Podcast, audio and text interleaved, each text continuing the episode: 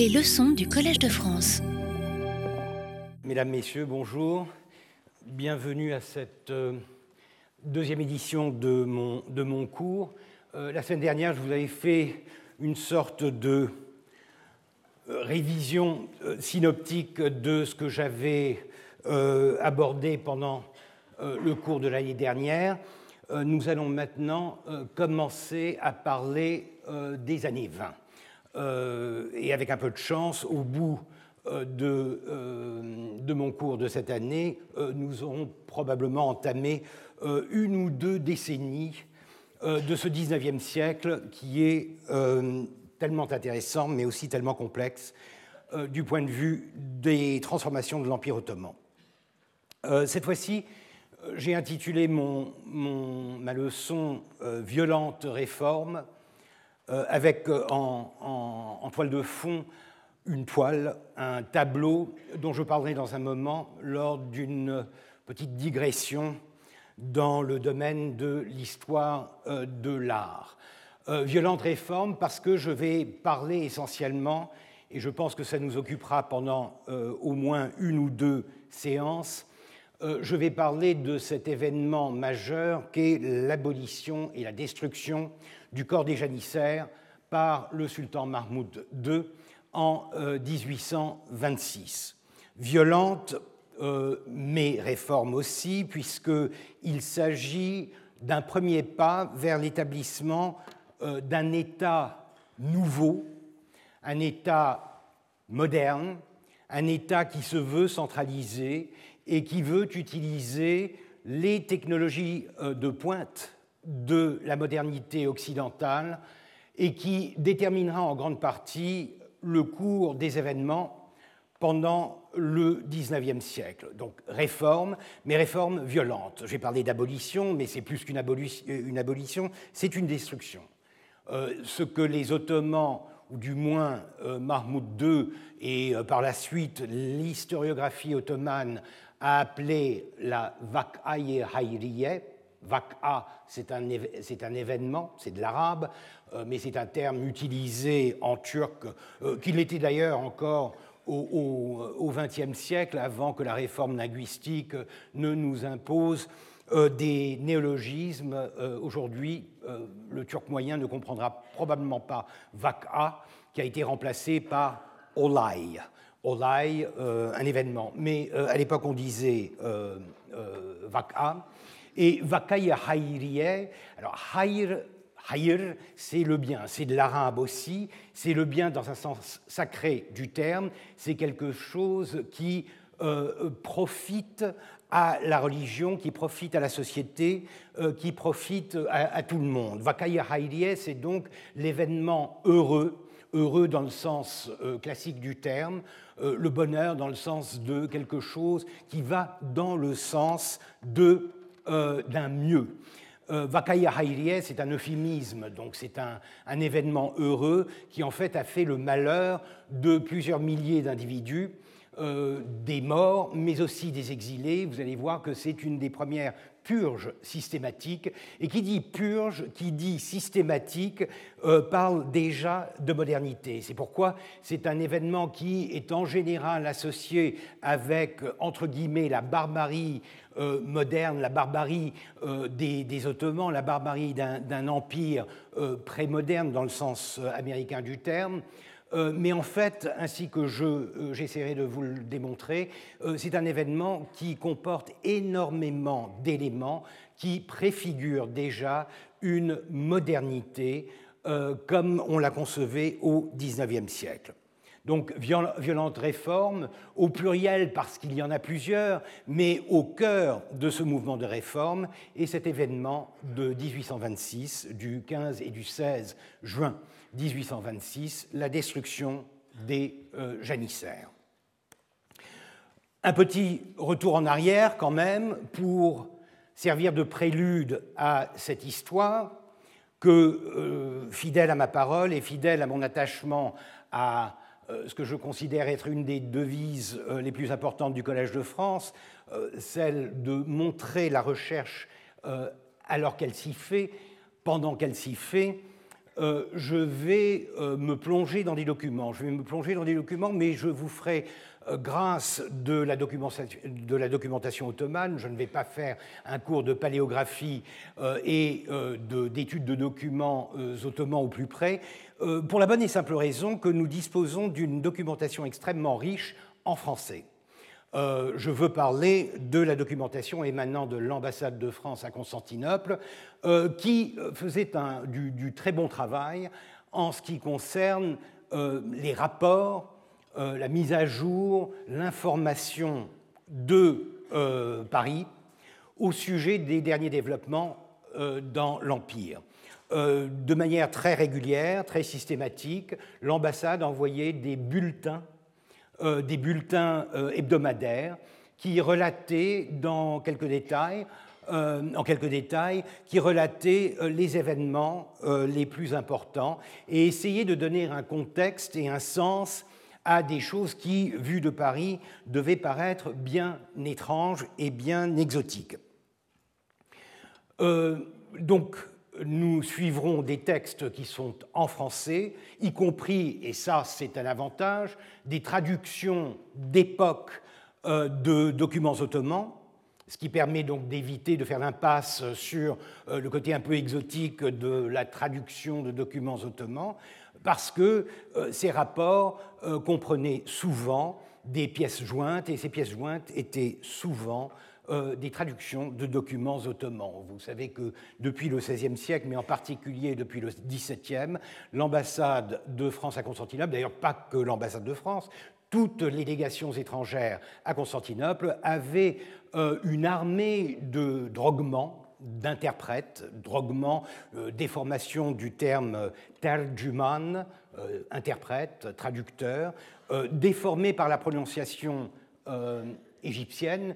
vous savez peut-être que les Égyptiens prononcent le dj, g, donc terguman donne droguement, et c'est le terme consacré pour décrire ces individus dont la mission, dont le devoir était de traduire sans cesse euh, tout ce qui émanait de la porte, c'est-à-dire de la sublime porte du gouvernement ottoman. Ils étaient formés, encore une petite digression, mais je pense que c'est important, ils étaient formés sur place dans ce qu'on appelait euh, l'école des jeunes de langue, Giovanni della Lingua, c'était la formule que les Vénitiens avaient inventée et que les Français reprirent pour former justement ces professionnels de la traduction qui connaissaient les langues orientales euh, et qui, euh, notamment le turc, enfin le turc ottoman, mais aussi le persan et l'arabe, et qui par conséquent faisaient un, travail euh, assez remarquable de traduction de textes qu'ils pensaient être nécessaires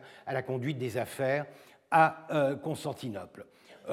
petit clin d'œil institutionnel, bien de ces droguements devinrent au XIXe siècle des orientalistes, comme on disait à l'époque, c'est-à-dire des spécialistes des langues et des cultures orientales, et certains euh, euh, accédèrent euh, jusqu'au Collège de France. Et par conséquent, il y a là une sorte de lignée que j'avais évoquée avec un clin d'œil lors de ma leçon inaugurale entre ces jeunes de langue, les droguements, et les premiers orientalistes au, Collège de France, et moi-même comme digne héritier de cette tradition. un, retour en arrière euh, au temps de Sélim III.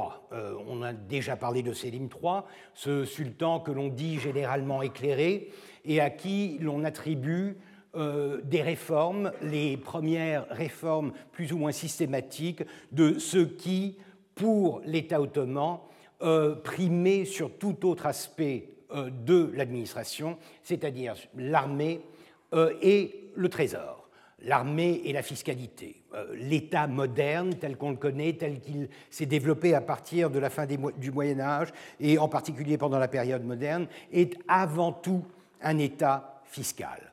C'est la fiscalité, la capacité à traire la vache qu'est le territoire royal impérial, euh, qui détermine le succès d'un euh, État, état moderne.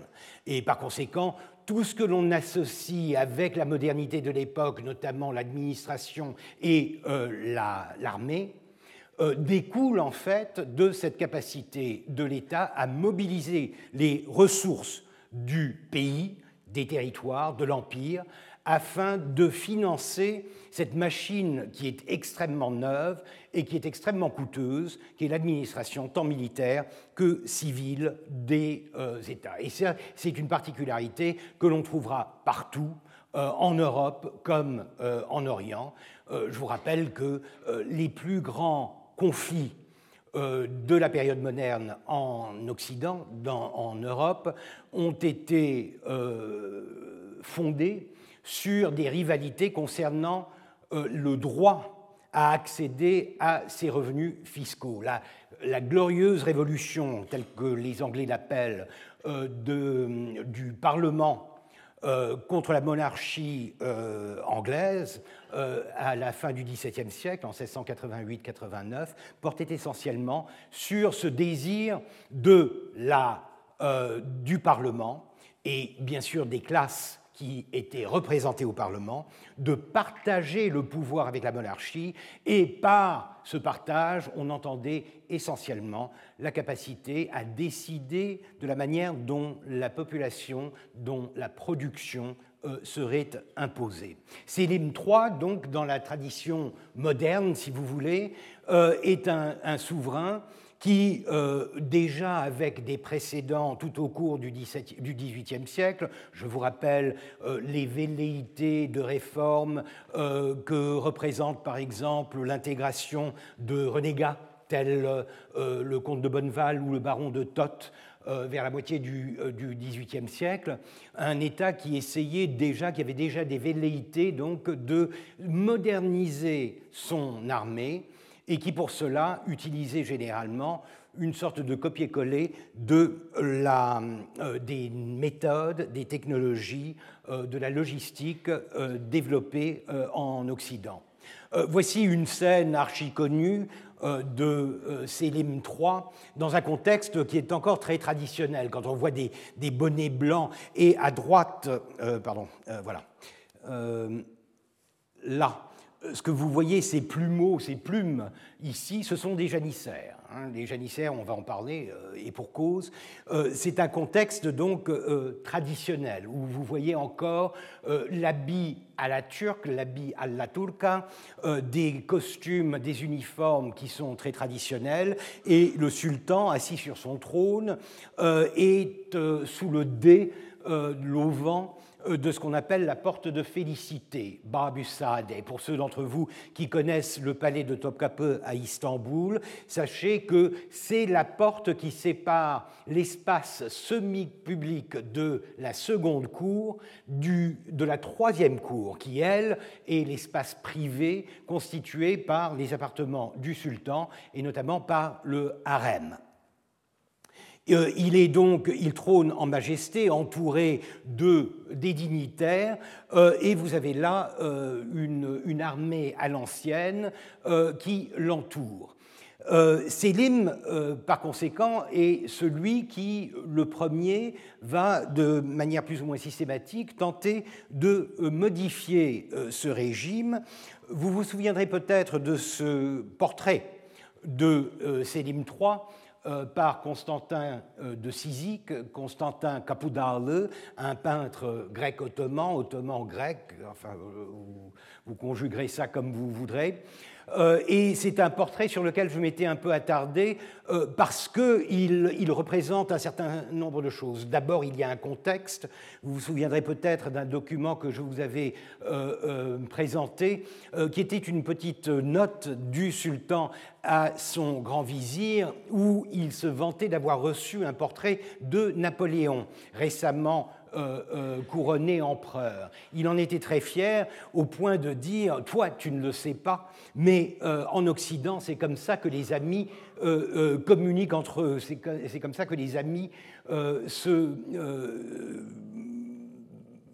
échange des, bons procédés. Donc déjà un désir d'imiter, puisque ce portrait a été, a été fait afin de rendre l'appareil à Napoléon, afin de, de renvoyer à Napoléon, par le biais de Sébastiani, un, portrait euh, qui ont été faits euh, à la manière euh, des portraits occidentaux. Pas tout à fait, puisqu'il est quand même assis à la turque, mais il y a une, une représentation de la majesté avec des symboles qui normalement ne figurent pas sur des portraits traditionnels, ce que l'on appelle des, miniatures, et surtout il y a là une petite étagère euh, avec dedans des publications de la fameuse imprimerie de Mutefalika euh, de 1728, euh, un sextant, une longue vue, enfin des attributs de modernité qui donnent une idée de l'image que veut donner Sélim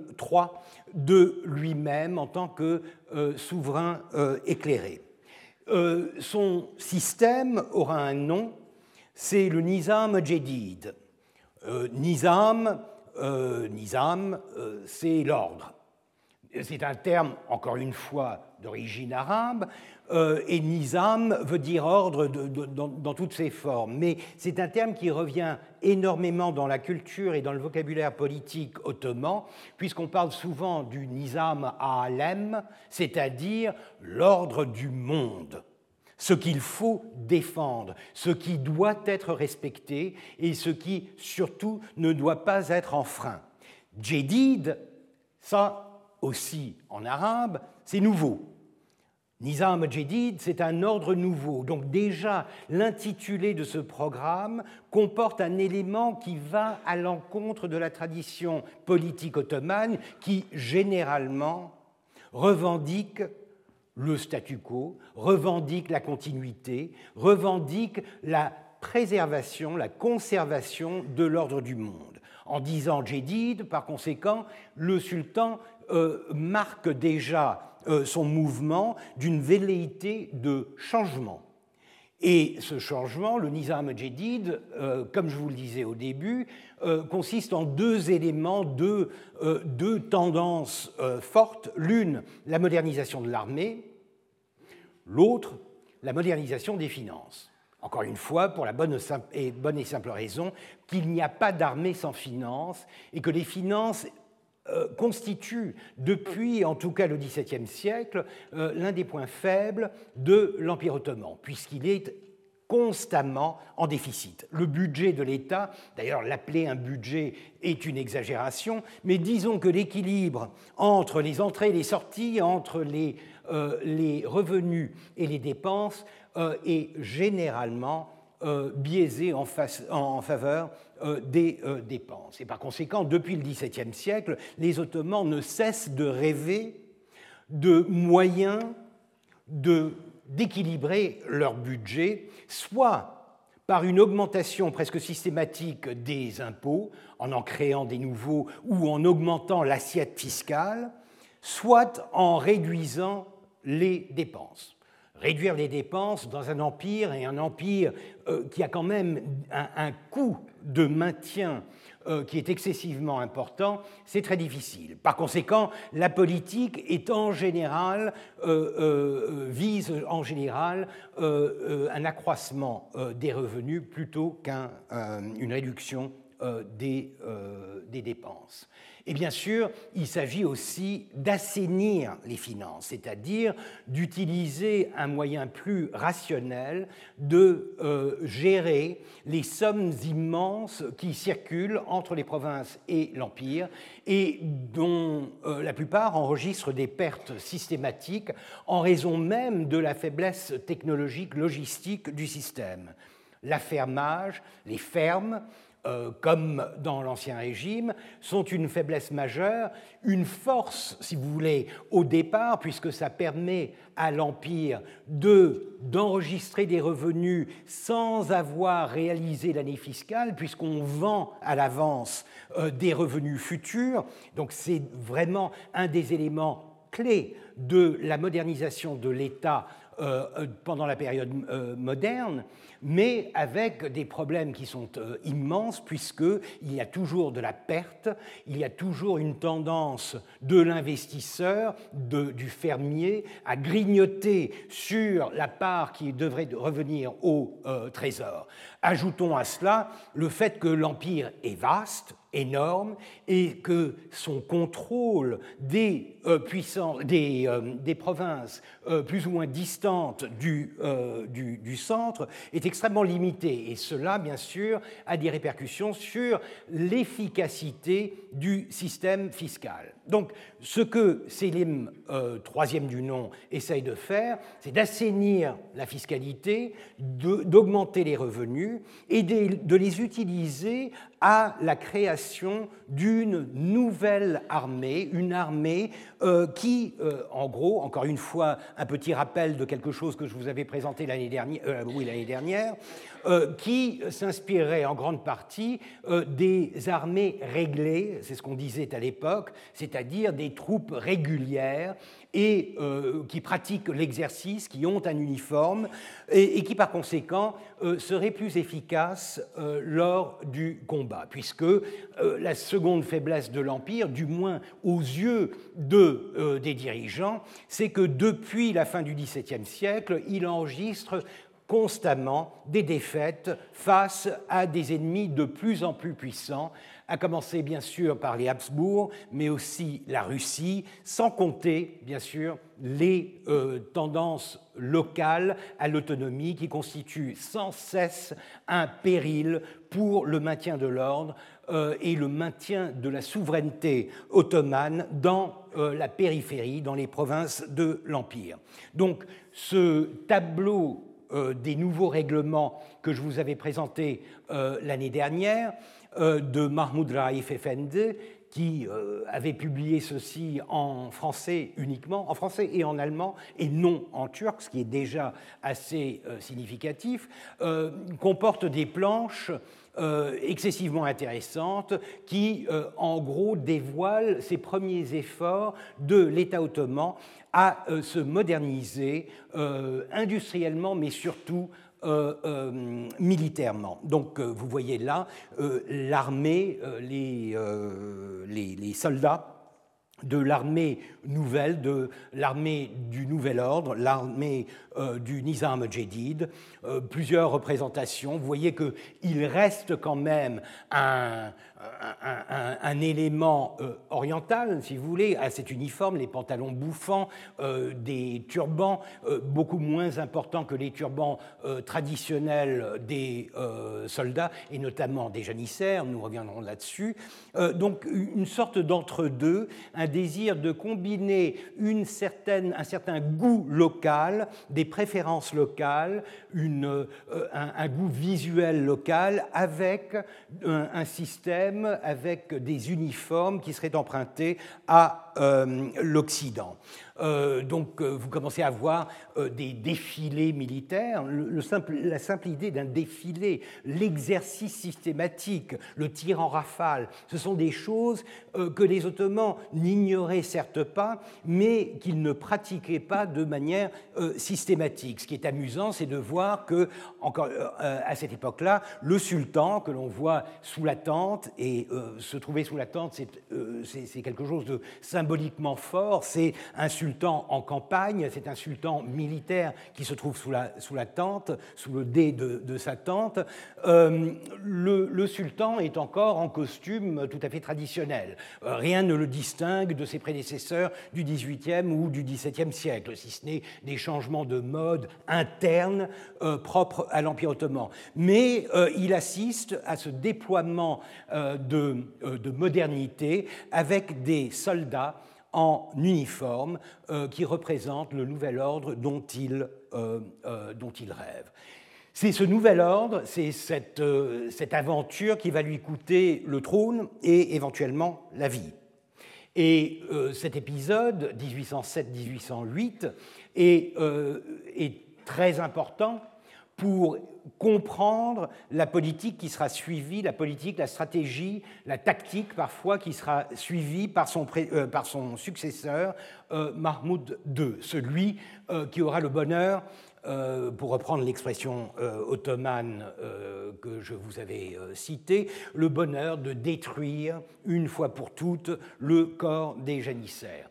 Pourquoi? Parce que justement les janissaires, ou plus particulièrement les yamaks, alors yamak c'est un terme Y-A-M-A-K, est un terme qui décrit qui euh, identifie les soldats préposés à la garde des châteaux du Bosphore, ces châteaux au nord du Bosphore, dont la mission première euh, est d'empêcher toute invasion en provenance du nord, en provenance de, de, Russie. Ce sont les Yamaks qui s'insurgent contre cette nouveauté, qui refusent de faire l'exercice, qui refusent d'accepter le nouvel uniforme et qui par conséquent vont mettre le feu aux poudres et vont euh, euh, provoquer une révolution, une rébellion euh, des forces armées, du, des janissaires notamment, mais soutenues en grande partie par le peuple. Et ça, il faudra y revenir, puisqu'il y a entre les janissaires, entre les, les, les, forces armées, si vous voulez, et la population civile, des rapports, une relation qui est souvent extrêmement ambiguë, mais qui euh, peut souvent, et ça a été le cas euh, au XVIIIe siècle à plusieurs reprises, euh, qui peut fortifier, renforcer la puissance des janissaires en leur donnant un soutien populaire, un soutien entre guillemets civil, qui est extrêmement efficace face à l'isolement dans lequel ils laissent le sultan et euh, son entourage, la, sublime porte.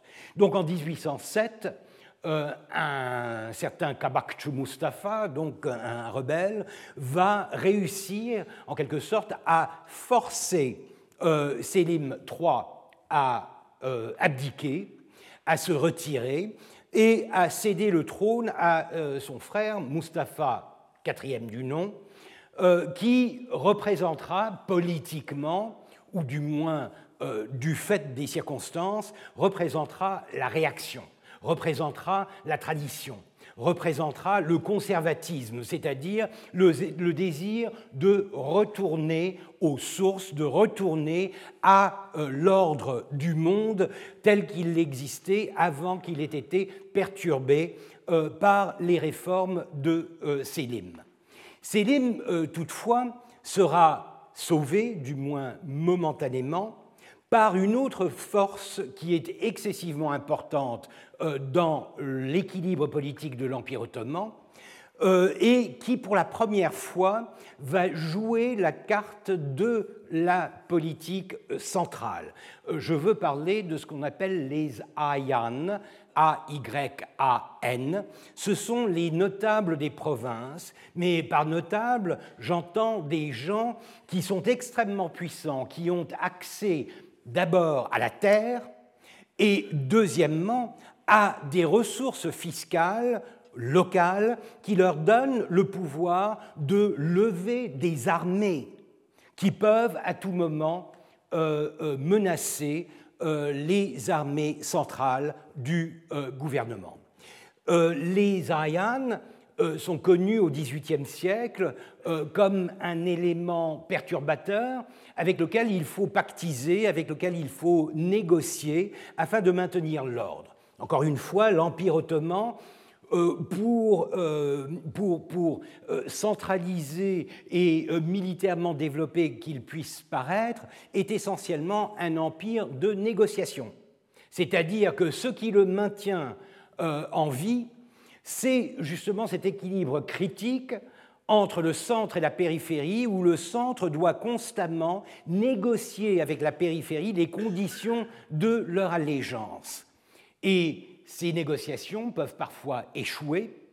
Ces négociations peuvent parfois être contrecarrées par des velléités autonomistes de certains Zayan, de certains euh, euh, potentats euh, locaux, ou alors par l'État lui-même lorsqu'il se sent assez puissant pour essayer d'imposer sa volonté sur ces, forces incontrôlables ou difficilement contrôlables des provinces.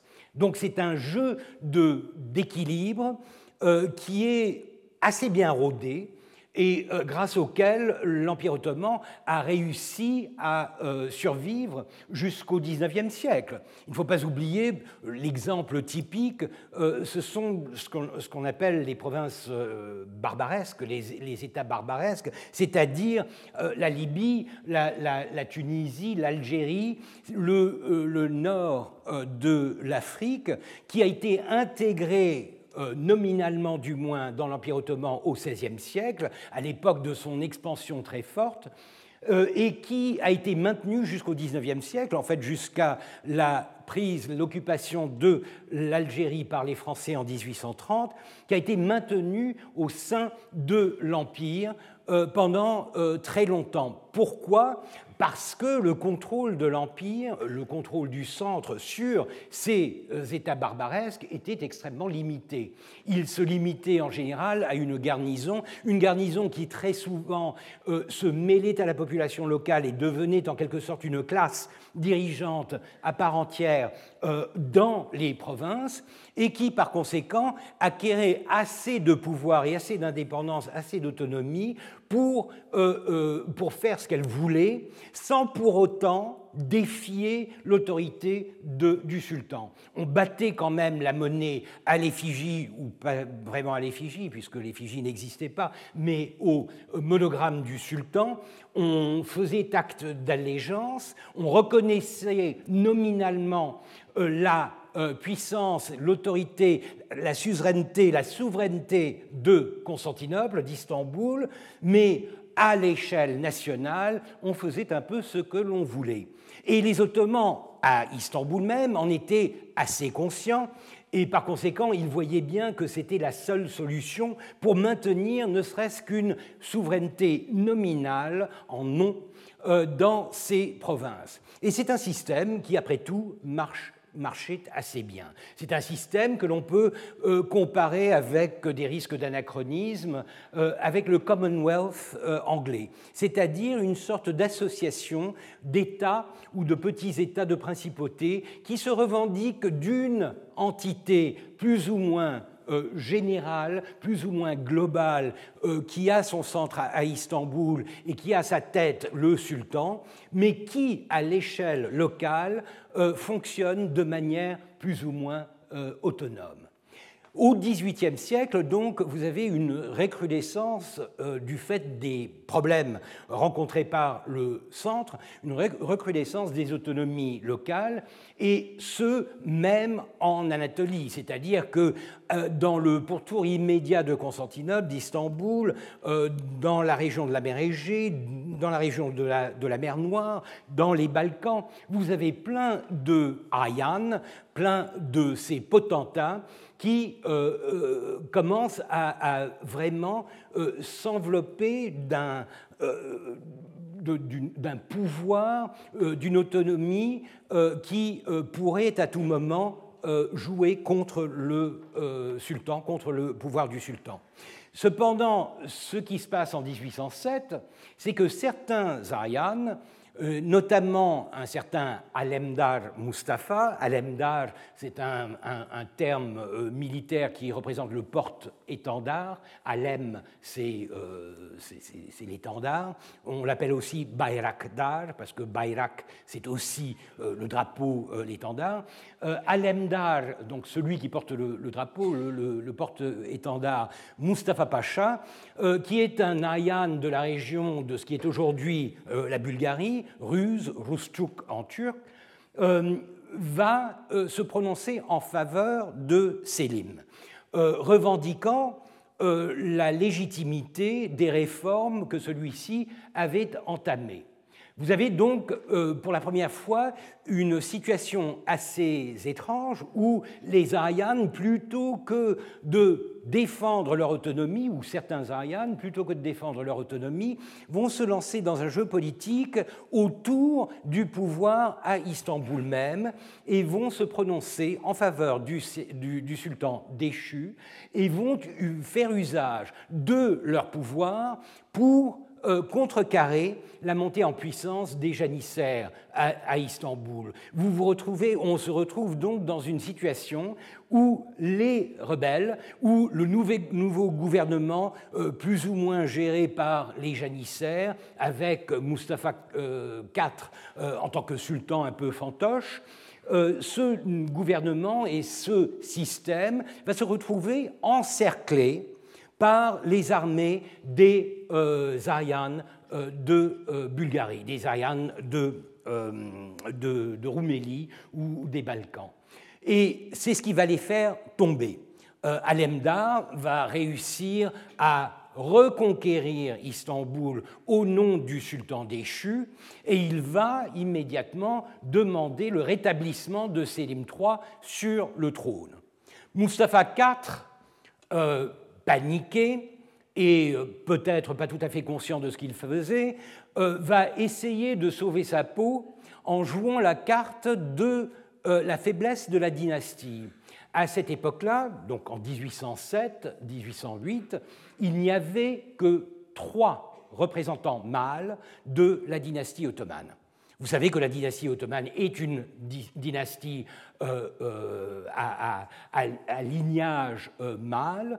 elle a commencé par être patrilinéaire, ensuite elle s'est modifiée au XVIIe siècle. On prenait des cousins, des, on prenait en gros le plus âgé des princes de la dynastie d'Osman. Mais en 1807, il n'y en avait plus que trois. Donc Mustapha IV lui-même, Selim III déchu, et le jeune Mahmoud, qui n'avait que 23 ans à l'époque, euh, jeune prince, s'en était en quelque sorte fait de la dynastie. Et il a joué le tout pour le tout, il a ordonné l'exécution de Selim et de Mahmoud pour se rendre indispensable. C'est euh, je ne dirais pas que c'est bien vu, mais enfin c'est une tactique comme une autre. Euh, mais c'est une tactique un peu suicidaire euh, du point de vue de la continuité de l'État. il est vrai qu'à cette époque-là, on réfléchissait, parce que ça a toujours été une des questions majeures de l'Empire ottoman, la succession, et je vous rappelle à ce titre l'excellent ouvrage de Gilles Wensten et de de Nicolas Vatin, euh, de Nicolas Vatin et de Gilles Wensten euh, sur euh, le sérail ébranlé. C'est le titre qu'ils ont donné à un ouvrage qui étudie le problème de la succession, de la mort et de la succession de, des sultans ottomans. C'est une étude très poussée, mais qui se lit excessivement bien et qui vous donne une idée du fonctionnement de ce pouvoir symbolique que maintenaient les sultans. Donc le, système ottoman euh, disparaît. S'il n'y a plus de sultan, il n'y a plus vraiment d'État ottoman. C'est pourquoi les gens euh, ont toujours plus ou moins réfléchi à des alternatives et on, a, et on pensait, par exemple en 1807, à la possibilité de remplacer, en cas de défaut, de remplacer euh, la, les, les, membres de la dynastie ottomane, s'ils venaient à manquer, par les, les de Crimée qui eux aussi sont de descendance ou d'ascendance euh, turque et qui par conséquent pourraient avoir une forme de légitimité en remplacement euh, d'une dynastie ottomane euh, euh, disparu. Cependant, ce, ce, ne sont que des conjectures et par conséquent, il, est probable que la disparition de toute la dynastie aurait créé une sorte de d'effondrement, de démantèlement anticipé euh, du système par le vide créé par la disparition du souverain légitime, de la figure du souverain légitime euh, à la tête de euh, l'État. L'entourage de Mustafa IV ne réussit qu'à moitié, c'est-à-dire qu'ils arrivent à assassiner Selim III au palais où il était emprisonné, mais le jeune Mahmoud parvient à s'échapper et se réfugie sur les toits euh, du palais. Et si vous avez jamais vu le palais de Topkapi, encore une fois, euh, notamment les, toits du harem, c'est un dédale. Euh, donc on, imagine assez, facilement comment il, a, réussi à s'échapper par, les toits et échapper à une, une mort certaine. Et par conséquent, le, euh, le, sauveur de l'Empire, de Alemdar Mustafa Pacha, se retrouve dans la situation de devoir euh, mettre sur le trône euh, le jeune Mahmoud, qui va jusqu'en 1839 régner sur l'Empire. Donc l'Empire, l'Empire dans son sens dynastique, échappe de peu à la disparition et cette période de 1808 est une période, euh, ce rétablissement en 1808 du pouvoir ottoman euh, par Mahmoud II est intéressant parce qu'il dévoile les dynamiques, de nouvelles dynamiques derrière euh, le système ottoman par l'inclusion justement des Ayanes. Les Ayanes ayant réussi ce coup de force se voient récompensé en quelque sorte sous l'initiative d'Alemdar pour, euh, par euh, une, une, redéfinition du système autour de ce que l'on appelle le pacte d'alliance, Sened Ittifaq. Encore une fois, de l'arabe euh, partout. Ittifaq, c'est l'alliance. Sened, c'est un document, c'est un pacte, c'est un contrat. Euh, on, traduit ça de, manière euh, diverses et variées, mais c'est un document qui a été établi en 1808 à la suite de euh, ce succès d'Alemdar pour essayer d'établir un modus vivendi et un nouveau système définissant les responsabilités, les devoirs et l'interaction entre le centre et la périphérie. D'aucuns ont appelé ça la Magna Carta C'était exagéré. D'aucuns ont prétendu que c'était un début de constitutionnalisme, aussi exagéré. Mais il n'en reste pas moins vrai que c'est un document qui donne à euh, voir euh, l'ère du temps, la montée en puissance des Arianes et la possibilité qu'il y aurait de recréer, de réinventer l'Empire autour d'une sorte de fédération, autour d'une sorte de coalition euh, entre le centre, représenté par le sultan et la sublime porte, et la périphérie, ou les provinces, représentées par les principaux Arianes. Le document reste lettre morte. Il n'y a que quatre ayans qui le signent, etc. Donc, ce qui importe ici, c'est de voir que tous ces événements politiques nous dévoilent l'existence de quelques partis. Nous parlons d'un système politique qui n'a pas de parti politique, il n'y a pas de représentation euh, politique, mais c'est un système où l'on voit se dessiner des groupes qui ont, euh, qui ont la possibilité de, de, euh, de, défier ou alors de s'allier avec le centre afin de déterminer euh, la politique de l'Empire. Le premier groupe, c'est bien sûr le centre lui-même, c'est-à-dire le sultan avec ce qui l'entoure, c'est-à-dire ce que l'on appelle la sublime porte. Bab Ali, sublime porte. Vous savez que le, vocabulaire ottoman euh, est un, vocabulaire extrêmement pompeux, extrêmement donc tout est sublime, tout est magnifique. Et la porte sublime, euh, Bab Ali, c'est le nom que, l'on donne euh, au gouvernement, c'est-à-dire au siège du, Conseil des, ministres. le terme de Bab ou de Kapı porte dans, un cas comme dans l'autre, bab en arabe, kapı en turc, est, ainsi, est, un, est un terme central à, euh, la, euh, au vocabulaire politique euh, ottoman.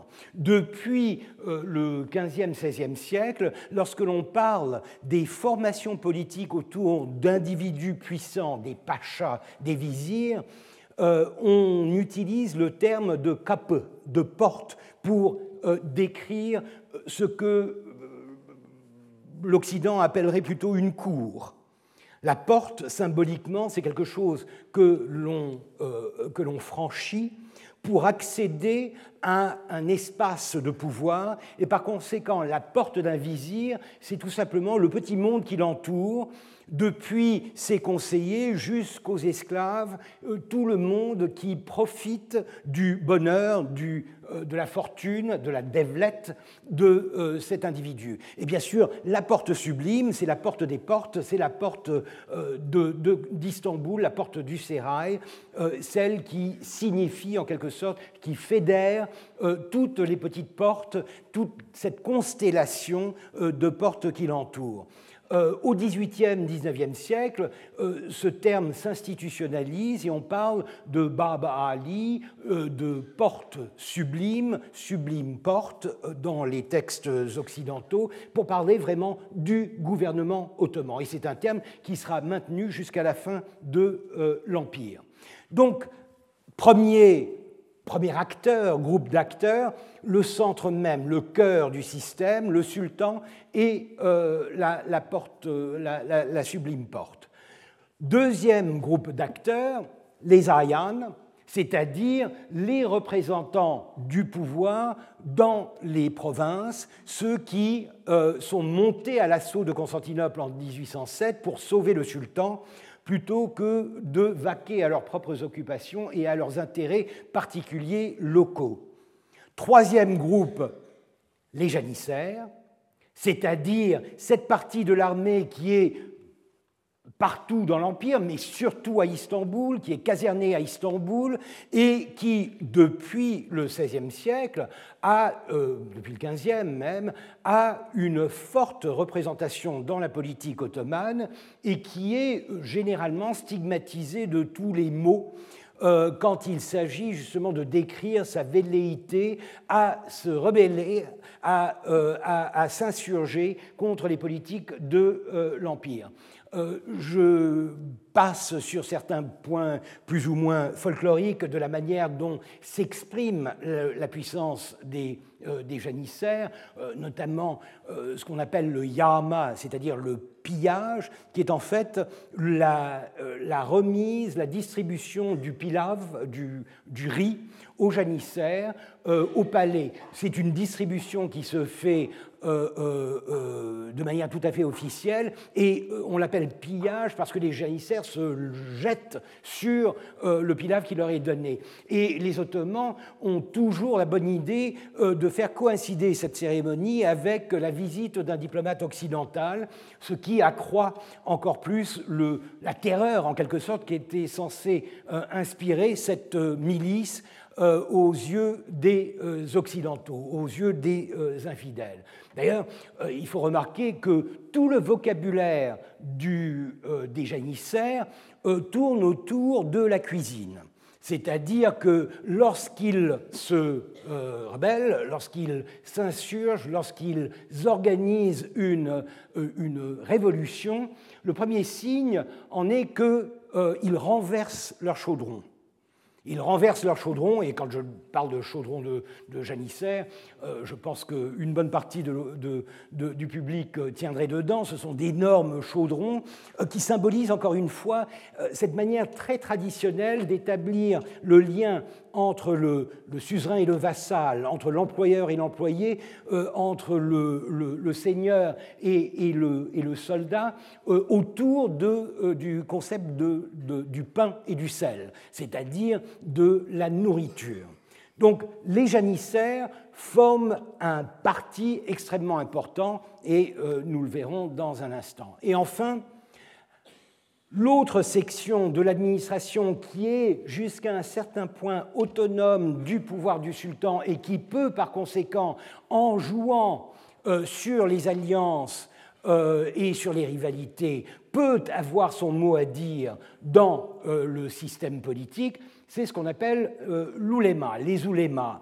Euh, les oulémas, c'est un barbarisme puisque ouléma est déjà un pluriel. Donc, euh, Alim, c'est le savant. C'est le savant dans le, terme, dans le sens euh, euh, traditionnel du terme, c'est-à-dire le savant du Coran, le savant, tous ceux qui représentent en quelque sorte, et je n'aime pas utiliser ce terme, mais c'est un parallèle qui est parfois pratique, le clergé, si vous voulez, le clergé qui a un contrôle sur la religion et sur l'appendice extrêmement important de la, de la religion, qu'est la loi, c'est-à-dire euh, la magistrature.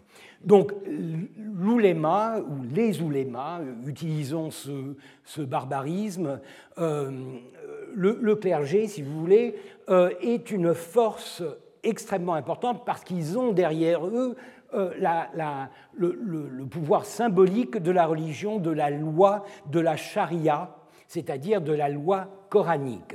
Et ça, euh, c'est quelque chose dont ils usent euh, en cas de crise et euh, souvent on les voit s'allier avec les janissaires lors du détrônement ou de l'abdication forcée d'un sultan parce qu'ils donnent au public une fetva, et fetva, c'est une opinion légale qui justifie, qui légitime l'action entreprise par les révolutionnaires. Donc, quatre parties le centre, la sublime porte et le, et le, et le palais, euh, le, euh, les janissaires, les arianes et les oulémas. Voilà en gros les quatre éléments qui, bien sûr, parfois se chevauchent, euh, les rivalités se font, se défont, les alliances aussi, mais en gros, de manière assez schématique, voici les quatre forces qui sont en, lice dans la politique ottomane.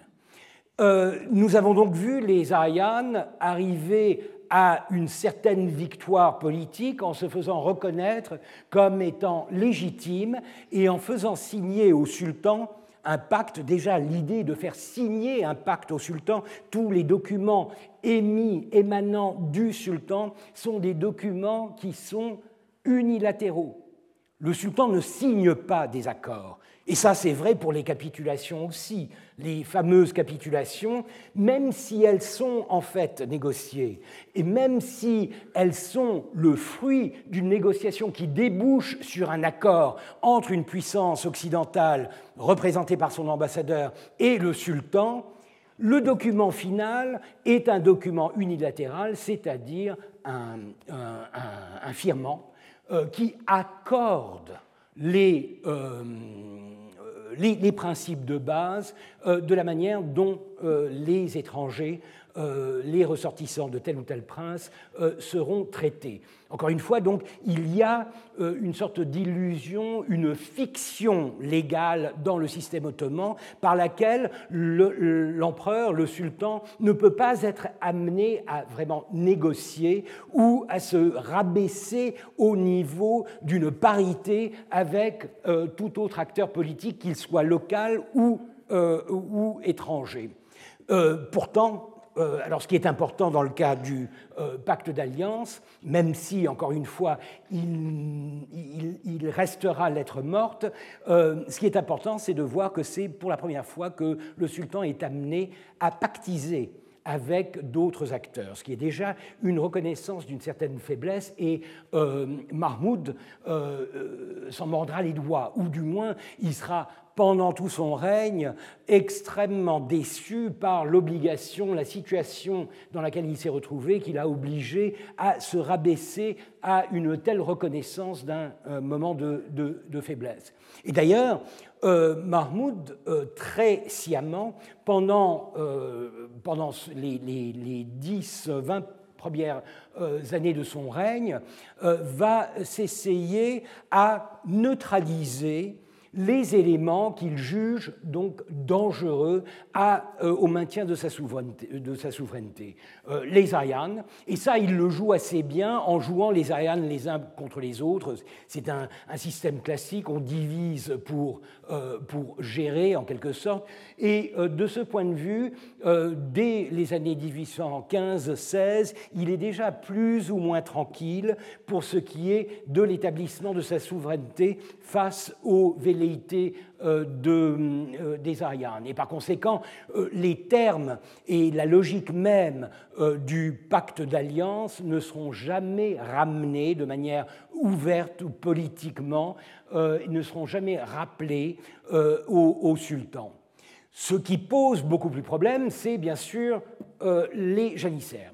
Euh, et pour cause, c'est que les janissaires ont une, euh, une, longue histoire de rébellion, une longue histoire d'opposition au pouvoir du sultan, une longue histoire de réussite face à l'autocratie du sultan, et par conséquent, ils sont dangereux. Ils sont dangereux, ils sont nombreux, ils sont armés et ils sont en plein cœur de la ville.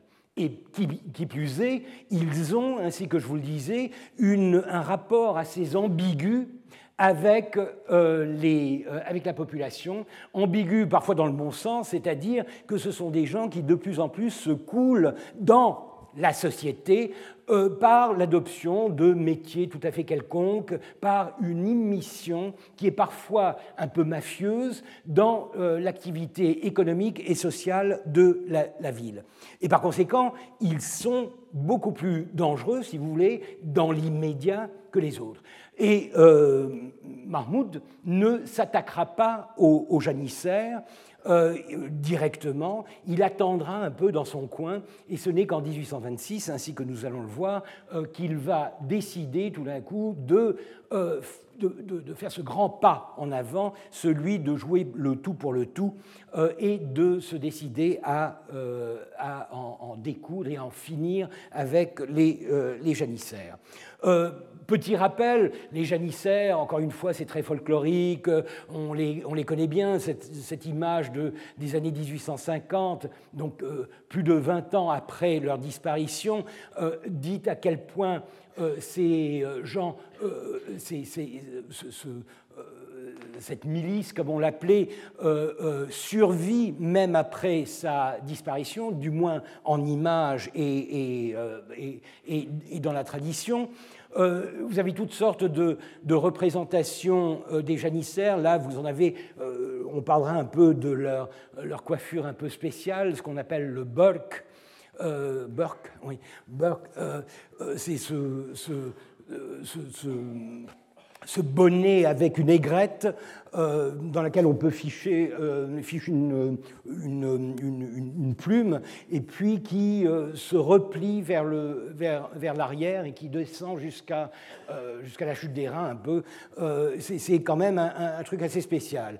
vous savez probablement que les janissaires datent du XIVe siècle. C'est une invention typique du Moyen-Orient, euh, d'une milice esclave, des gens qui sont déracinés, euh, le penjik, c'est-à-dire le droit du cinquième euh, qui revient au sultan lors des conquêtes et qu'il utilise pour prendre sur les populations conquises un cinquième des enfants de cette population euh, pour les transformer en des janissaires. Donc ce sont des, euh, des convertis à l'islam qui, euh, contrairement à ce que l'on pense, ne sont pas pris à la naissance ou en bas âge, ils ont en général entre 7 et 14 ans, et ce qui prouve que le mythe du déracinement, le mythe de la, perte de mémoire est tout à fait erroné. C'est-à-dire que les janissaires savent très bien d'où ils viennent en général, et par conséquent, ils ont une mémoire de leur identité, ce qui ne les empêche pas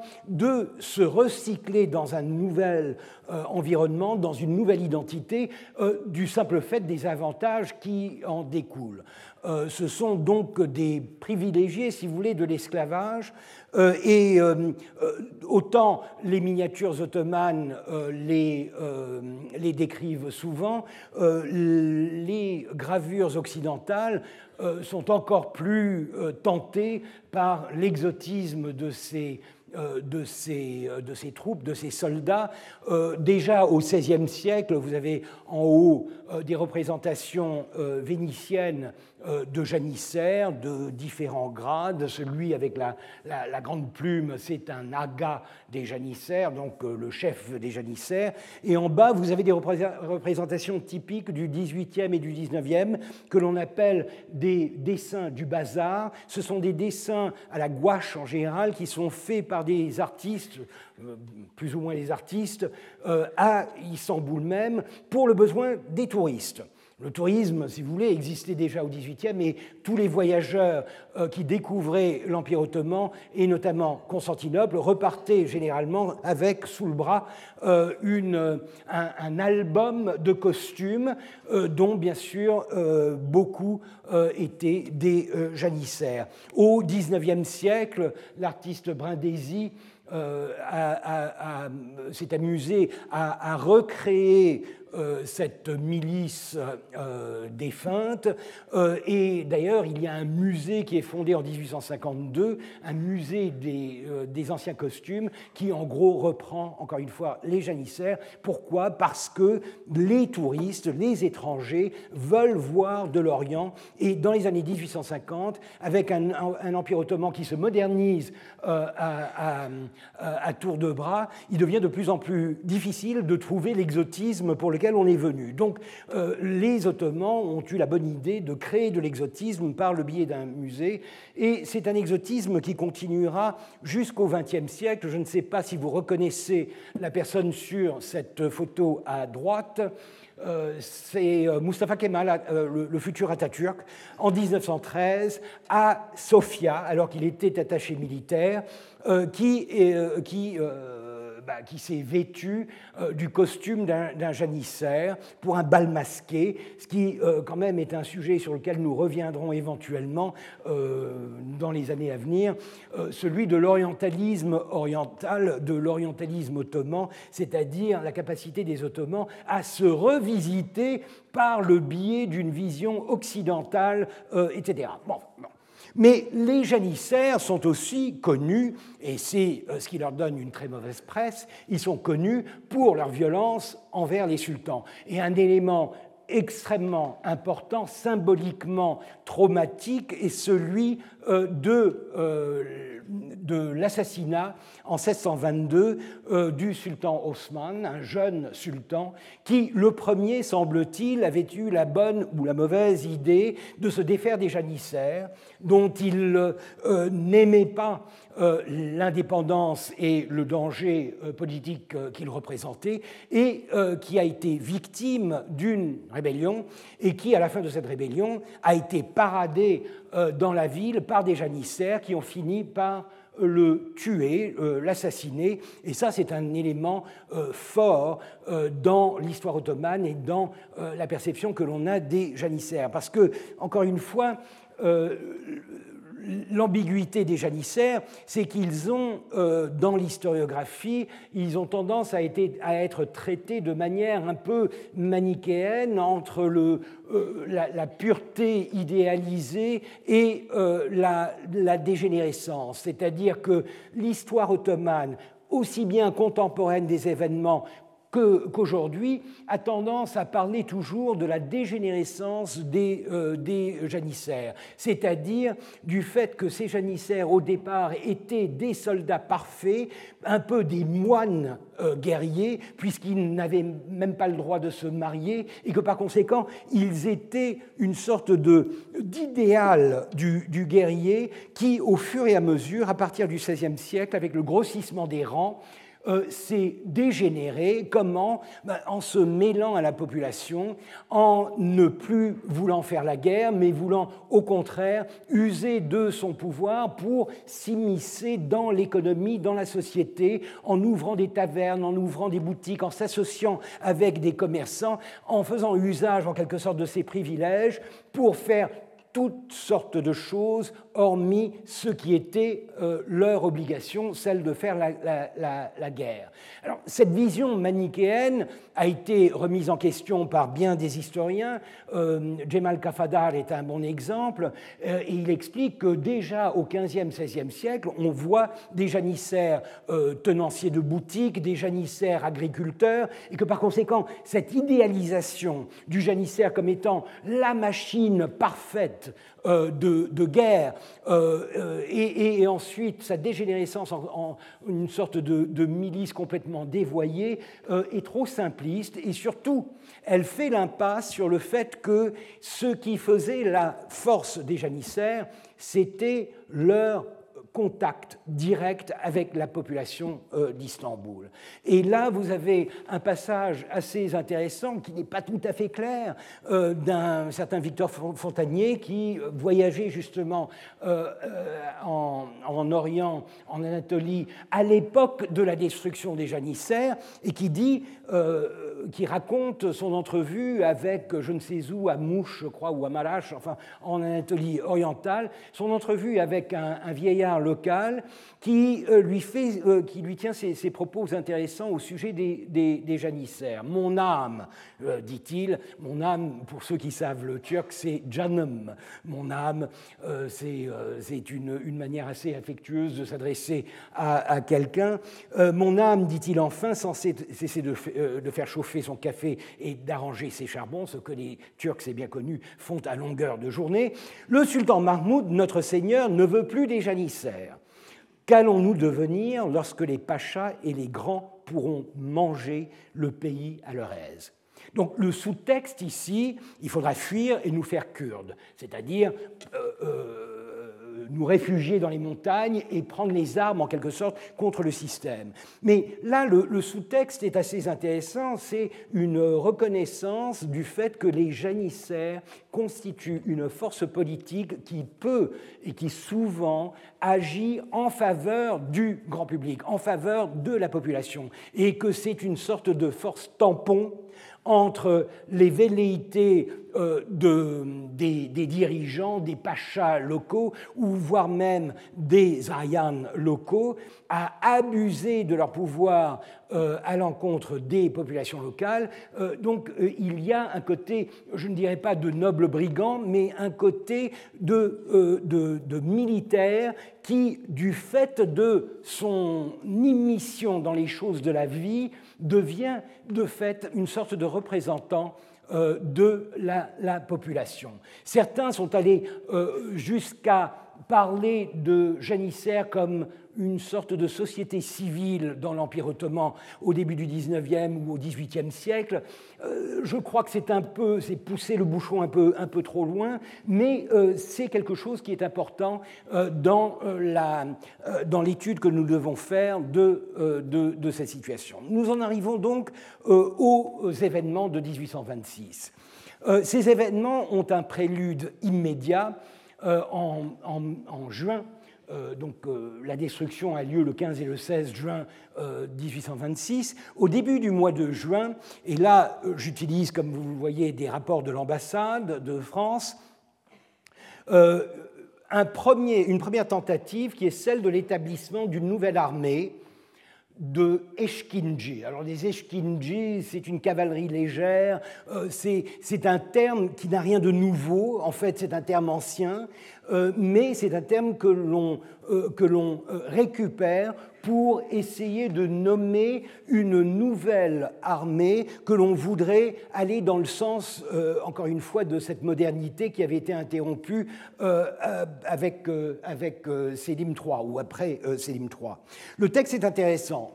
Dans toute cette affaire, on évite avec un soin extrême ce qui rappelle le Nizam Jedid. Donc le, le traumatisme de euh, Mahmoud et des dirigeants, c'est surtout de ne pas tomber dans le piège de euh, Selim III et de reparler euh, d'un Nizam Jedid. C'est un terme proscrit en quelque sorte, et c'est quelque chose qui, on le sait, va provoquer des réactions au sein des partis conservateurs et notamment des janissaires qui se sentent immédiatement visés. Euh, les nouveaux règlements sont présentés au public comme un extrait de ceux de Soliman le Grand. XVIe siècle, typique. Tout ancien régime joue la carte du maintien des traditions, c'est-à-dire qu'on masque la nouveauté sous euh, le, déguisement d'un revivalisme politique, d'une renaissance de quelque chose qui avait été abandonné, comme un retour à l'ancien ordre de choses créé par ce monarque. C'est pour cela que dans le Conseil, on a écarté, me dit-on, l'idée d'employer, à l'exemple du pacha d'Égypte, des instructeurs français. Il est question de ne confier l'instruction des troupes qu'à des Arabes déjà formés à la tactique européenne. Autre élément très important qui apparaît ici, c'est l'Égypte. L'Égypte qui, depuis le début du XIXe euh, siècle, euh, en partie à cause ou grâce à, euh, l'expédition d'Égypte, est en train de s'intégrer avec la modernité occidentale avec beaucoup de rapidité, plus de rapidité que euh, l'Empire ottoman. Mehmed Ali, euh, Mohamed Ali pour les Égyptiens, euh, ce, pacha ottoman qui en fait acquiert de plus en plus le profil d'un ayan puisqu'il se localise, il, est, il devient de plus en plus présent dans la politique égyptienne, il, de fait il devient presque autonome par rapport à la porte. Mehmed Ali est un un, fan de la modernité occidentale, et c'est lui qui, le premier, va euh, utiliser euh, euh, des, des, méthodes très semblables à celles de Sélim III à la fin du XVIIIe siècle pour moderniser son armée. Et par conséquent, euh, on voit bien que là, on essaye de trouver un juste milieu entre l'instructeur français qui rappellerait justement le contexte des années 1780-90 où effectivement le Nizam Jedid était très fortement influencé par la présence de nombre d'ingénieurs et euh, d'officiers français en poste à, à Constantinople.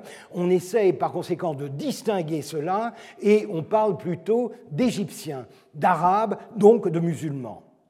Et ça, c'est une précaution parce que le sultan, probablement, ne sait pas encore s'il a vraiment la force de contrecarrer la réaction euh, euh, possible des janissaires face à cette innovation. Enfin, par toutes les précautions qui se prennent et tous les ménagements dont on use, il est aisé de juger combien est dangereux le terrain sur lequel on veut relever ici l'édifice de la puissance militaire de l'Empire. Relever l'édifice. Les Français savent de quoi ils parlent, ils connaissent le passé euh, de Célimien. Euh, la France est un modèle parce que la France elle-même est une passionnée de la modernisation et de la technologie militaire. Donc on voit bien que le contexte est déjà là, dix jours avant euh, les événements. et certains, ce qui, est, ce, qui est, intéressant dans la documentation française, c'est qu'ils essayent autant que possible de s'informer auprès des locaux ils ont, et ça c'est assez surprenant, euh, ils ont souvent accès à des personnalités euh, locales et les interrogent sur leur vision des choses. Et voici ce qu'ils tirent par exemple d'un entretien avec un, dignitaire qui n'est jamais nommé, bien sûr. C'est bon. Euh, il est impossible en effet que les oulémas et les janissaires s'unissent pour n'être que les dociles instruments des volontés d'un seul homme.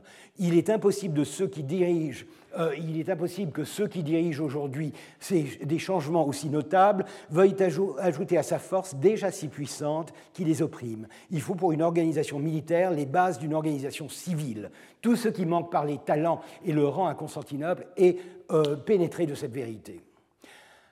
Euh, trois trois points importants. Premièrement, la reconnaissance du, euh, danger de l'union euh, d'une sorte de coalition entre les oulémas et les janissaires contre cette euh, nouveauté. Deuxièmement, une référence aux tendances autocratiques de Mahmoud. Et ça, c'est quelque chose d'extrêmement important. Mahmoud, euh, ce sera, vous le verrez, le, le, Pierre, le Pierre le Grand de, de, l'Empire ottoman. Quelqu'un qui, bien plus que Sélim III, va prendre les choses en main et va se constituer un empire centralisé. Il veut détruire toute forme d'opposition. Et lorsqu'ils disent que sa force déjà si puissante euh, euh, opprime les gens, ils sont en train de parler du fait qu'il y a une réaction contre la montée en puissance de Mahmoud qui s'opère euh, timidement depuis, depuis les années 1810. Il a déjà plus ou moins neutralisé les euh, On voit bien que son projet est de se tailler vraiment un, pouvoir, une base de pouvoir beaucoup plus importante euh, qui neutralisera tous les autres acteurs et par conséquent aussi la société. C'est pourquoi il est intéressant de voir que cet individu parle de la nécessité de fonder les bases d'une organisation civile. C'est la première fois que l'on parle de réforme militaire qui devrait s'accompagner d'une réforme civile, entendre politique, une réforme qui impliquerait euh, la présence, la représentation euh, du peuple. Alors bien sûr, la chronologie est importante puisque euh, ceci euh, arrive à un moment où les Ottomans sont en train de gagner, ou du moins qu'ils pensent être en train de gagner après six ans, euh, après euh, cinq ans de galère, ils pensent en être arrivés à une victoire imminente en Grèce. La Grèce euh, la Grèce euh, insurgée. Euh, cette, ce tableau, vous le connaissez probablement, c'est de la croix, la chute de, Missolonghi. Missolonghi, en avril, tombe. Et ça, c'est une des premières victoires des Ottomans, d'ailleurs, qui les mène à une autre victoire imminente, celle de la prise d'Athènes, qui était tombée en 1822. Seulement, derrière cette euh, cette victoire se cache aussi une défaite. C'est que les Ottomans ont vite réalisé qu'ils étaient incapables de gérer la campagne grecque sans le soutien de Mehmed Ali, des, Égyptiens. C'est-à-dire que la victoire de 1826, ou ce semblant de victoire, euh, est en grande partie due à l'efficacité de l'armée égyptienne qui vient à la rescousse de, des Ottomans.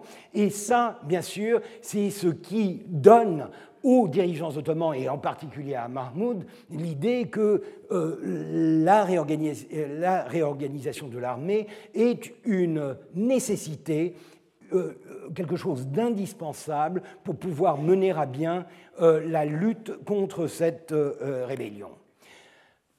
On en arrive aux 15 et 16 euh, euh, juin.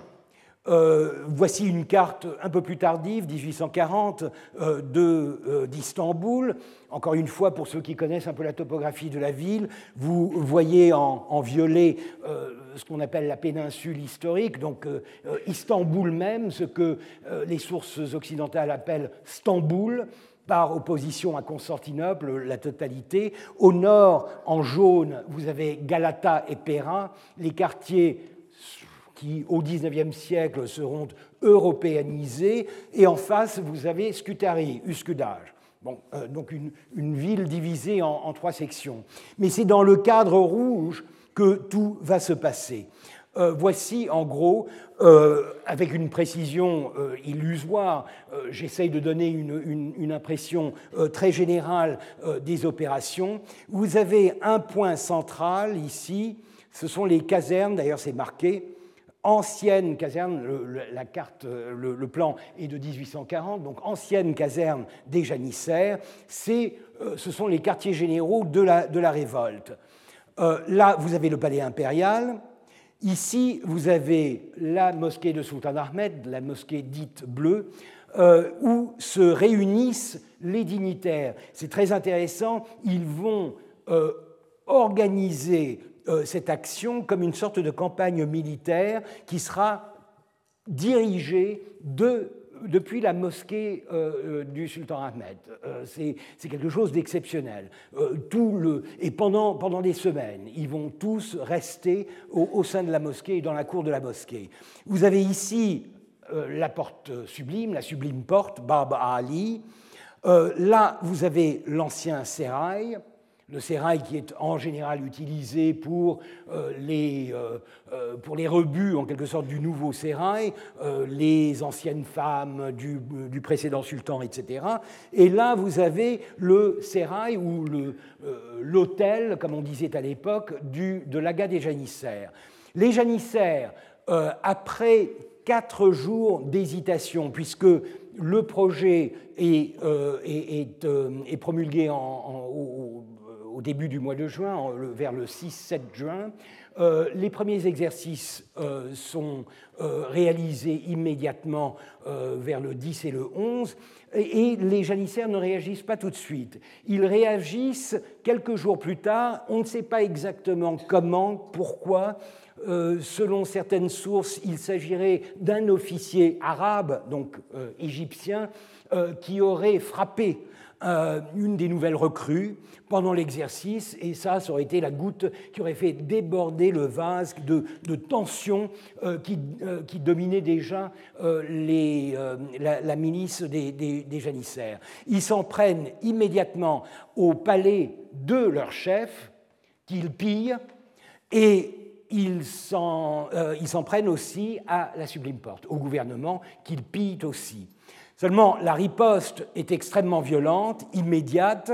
Euh, le sultan qui se trouvait à Beşiktaş euh, euh, réintègre son, palais, le palais de Topkapi, qu'il haït, qu'il déteste à cause des souvenirs qu'il a de sa fuite sur les toits, etc. Donc c'est un traumatisme.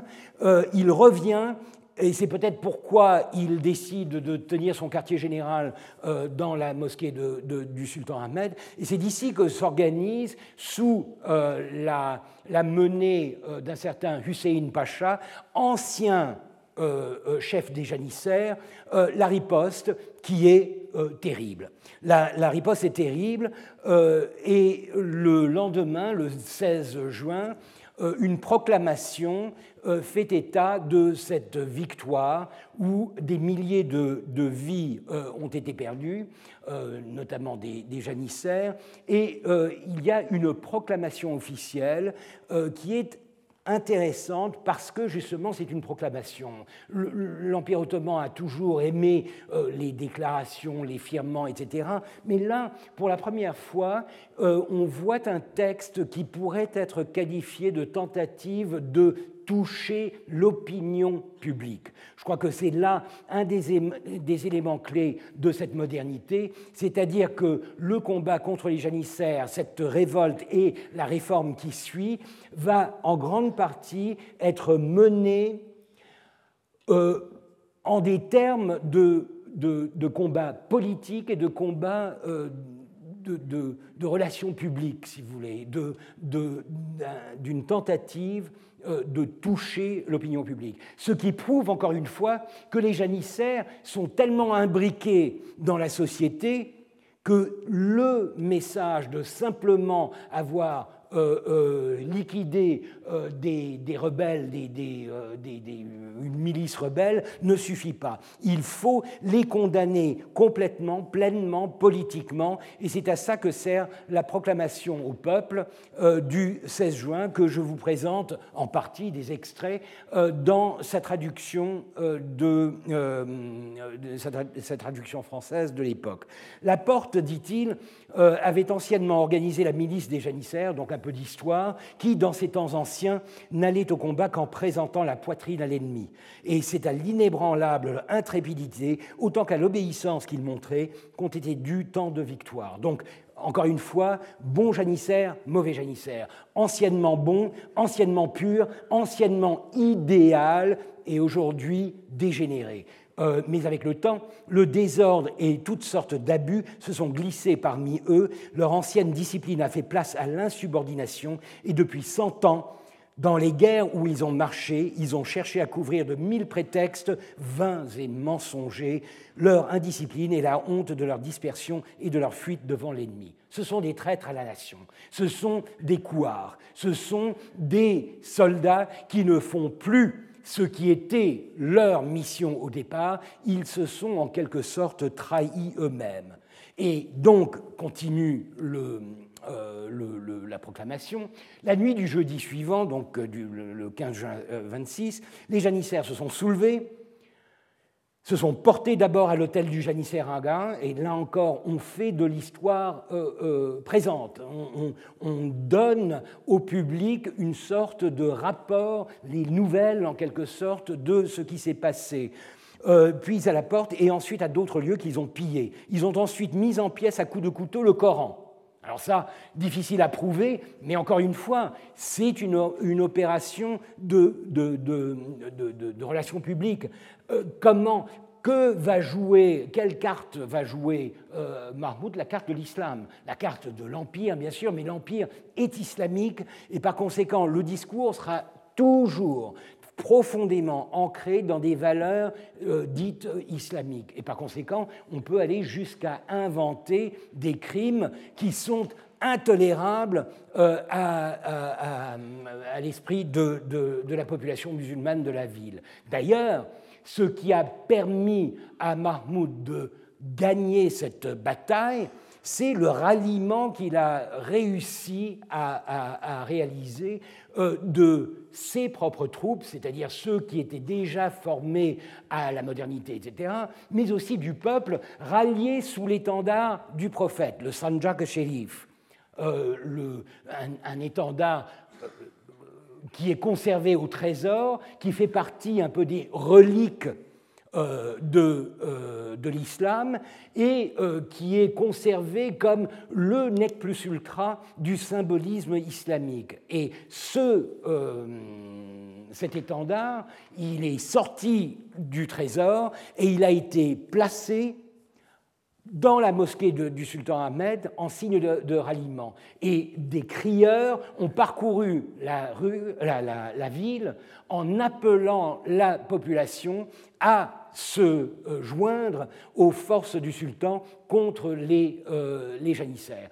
Le, le, sultan, en quelque sorte, est en train d'utiliser la tactique que les janissaires eux-mêmes utilisaient euh, à l'époque, celle de mobiliser la population pour leur cause. Et ça, c'est quelque chose de nouveau, d'exceptionnel, et encore une fois, avec un discours, de, une rhétorique extrêmement puissante, qui est ouvertement politique et qui, qui sent bon l'opinion publique. donc, oui, euh, oui, alors euh, ils, mettent en pièces le, Coran qui était tombé dans leurs mains. Ils se sont mis en état de révolte, ont déclaré que sous ce rapport, ils ne connaissaient ni l'autorité de la loi, ni celle des fetva, de la sublime porte et des oulémas. Ils ont tourné contre le gouvernement mahométan les armes qui leur avaient été données pour faire l'exercice voulu par la loi et ils ont été marchés contre leur euh, souverain. Une pareille conduite étant hors de la religion, encore une fois, à l'instant même, tous les cheikhs d'islam, anciens et actuellement en charge, tout le monde qui est réuni, il, a réussi à mobiliser les oulémas, à les euh, inviter à le soutenir. Euh, euh, oulémas, ministres et autres officiers de la sublime porte, enfin la généralité des musulmans, donc on va au au-delà euh, de la sublime porte, on parle de la communauté des musulmans, l'ummet, se sont transportés au palais de sa hautesse, ont pris le sanjak sherif, donc l'étendard du prophète, l'ont porté à la mosquée du sultan Ahmed, on a fait publier par des crieurs publics que tout musulman eut à venir se euh, ranger euh, sous l'étendard sacré pour y trouver la protection du livre de Dieu et de sa loi. Ordre a été donné de marcher contre eux et le feu a été mis à leur caserne. Euh, enfin, Dieu lui-même les a fait tomber sous le glaive de la justice et ils ont trouvé la récompense due à leur conduite. Donc, euh, cette proclamation est très forte. Elle est longue en plus. Là, ce que je vous donne, ce ne sont que des passages, les passages les plus frappants, si vous voulez, mais c'est une, une, proclamation. On se demande d'ailleurs comment le public a eu vent de cette proclamation. Il est probable qu'elle a été euh, lue, criée dans la ville par des, des crieurs publics. En conséquence, dit-il, l'avis unanime de tous ceux qui, animés du zèle de la religion et du gouvernement, se sont réunis aujourd'hui dans la mosquée du sultan Ahmed, donc c'est une réunion presque populaire, sous l'étendard sacré, a été que le bien public exigeait que le nom de la milice des janissaires fût changé, que tous ces anciens règlements fussent modifiés, renouvelés, que désormais le nom de janissaire fût entièrement aboli, que de nouvelles troupes fussent levées et organisées sous le nom de troupes réglées musulmanes aidées de Dieu. Euh, Muallem, euh, ilm c'est euh, la connaissance, Asakir, pluriel de asker, soldat, Mansoure, victorieuse, Mohammediyeh, mahométane, en nombre suffisant pour servir utilement la cause de la religion et de l'Empire et tenir tête à l'ennemi dans les combats.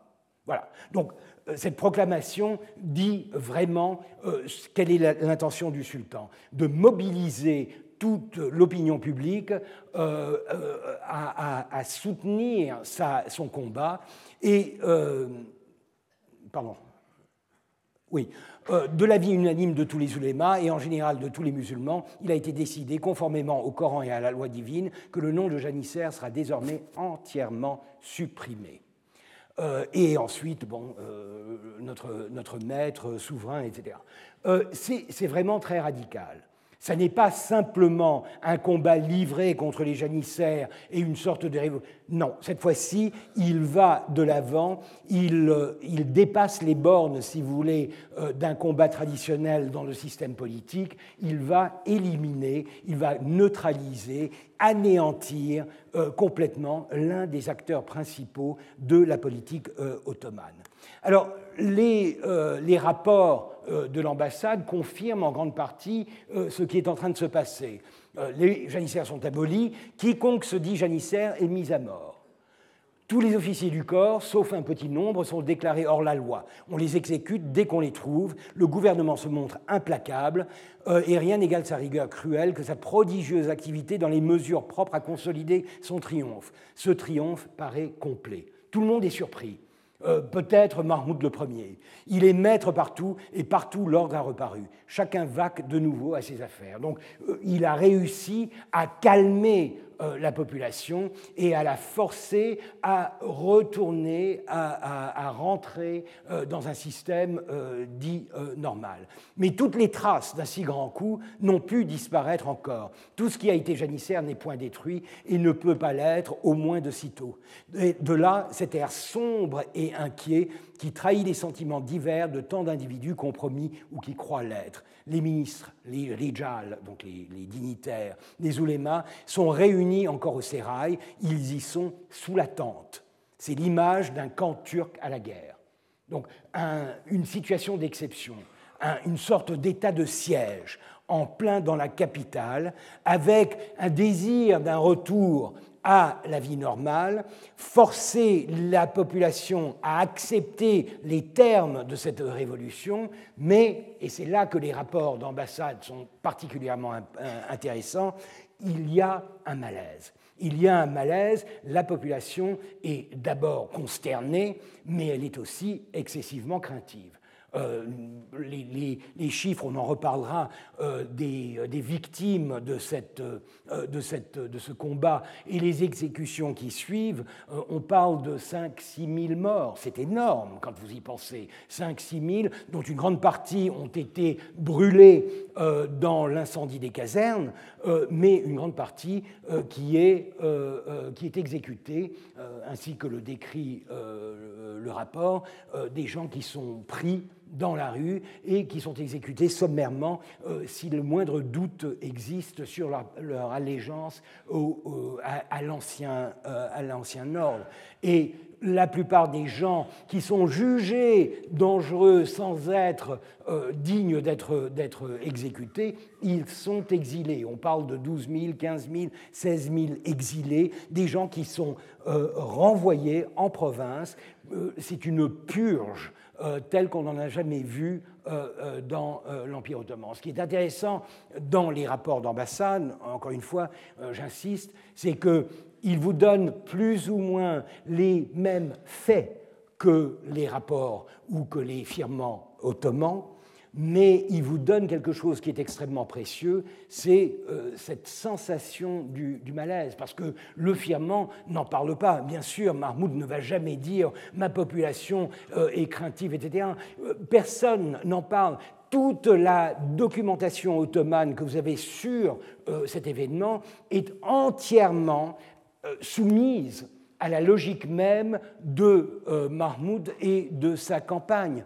Euh, affaires, les fondations de la victoire, c'est une publication qui est commandé par Mahmoud II à Mehmed Essad Efendi, historiographe, pour commémorer, pour raconter cette histoire, mais la raconter bien sûr selon la perspective de l'État central, cela, euh, selon la euh, perspective des vainqueurs. Et par conséquent, ce qui est beaucoup plus difficile à euh, à, glaner dans la documentation ottomane, ce sont ces, sensations, ces sentiments, euh, ces craintes, ces non-dits qui pourtant sont excessivement importants. Encore une fois, je vous rappelle, les janissaires ne sont pas une, euh, milice complètement isolée de la société. Au contraire, ils sont imbriqués. Ah oui, ils sont imbriqués, ils ont des femmes, des enfants, des cousins, des, des boutiques, ils sont, ils sont stambouliotes.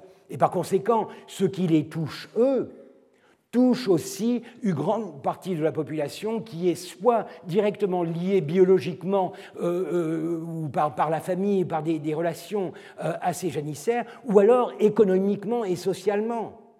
Et par conséquent, c'est un, traumatisme majeur que la ville va devoir gérer et que Mahmoud va devoir essayer de gérer lui aussi, tout en maintenant son principe qu'il n'y avait pas de quartier possible. Pas de, euh, il ne veut pas ramollir sa volonté de, de destruction, et par conséquent, ce que nous verrons la semaine prochaine, c'est euh, la manière dont cette purge euh, se fera, encore une fois, avec le soutien de documents ottomans et français de l'époque. Je vous remercie. Retrouvez tous les contenus du Collège de France sur www.colège-2-france.fr.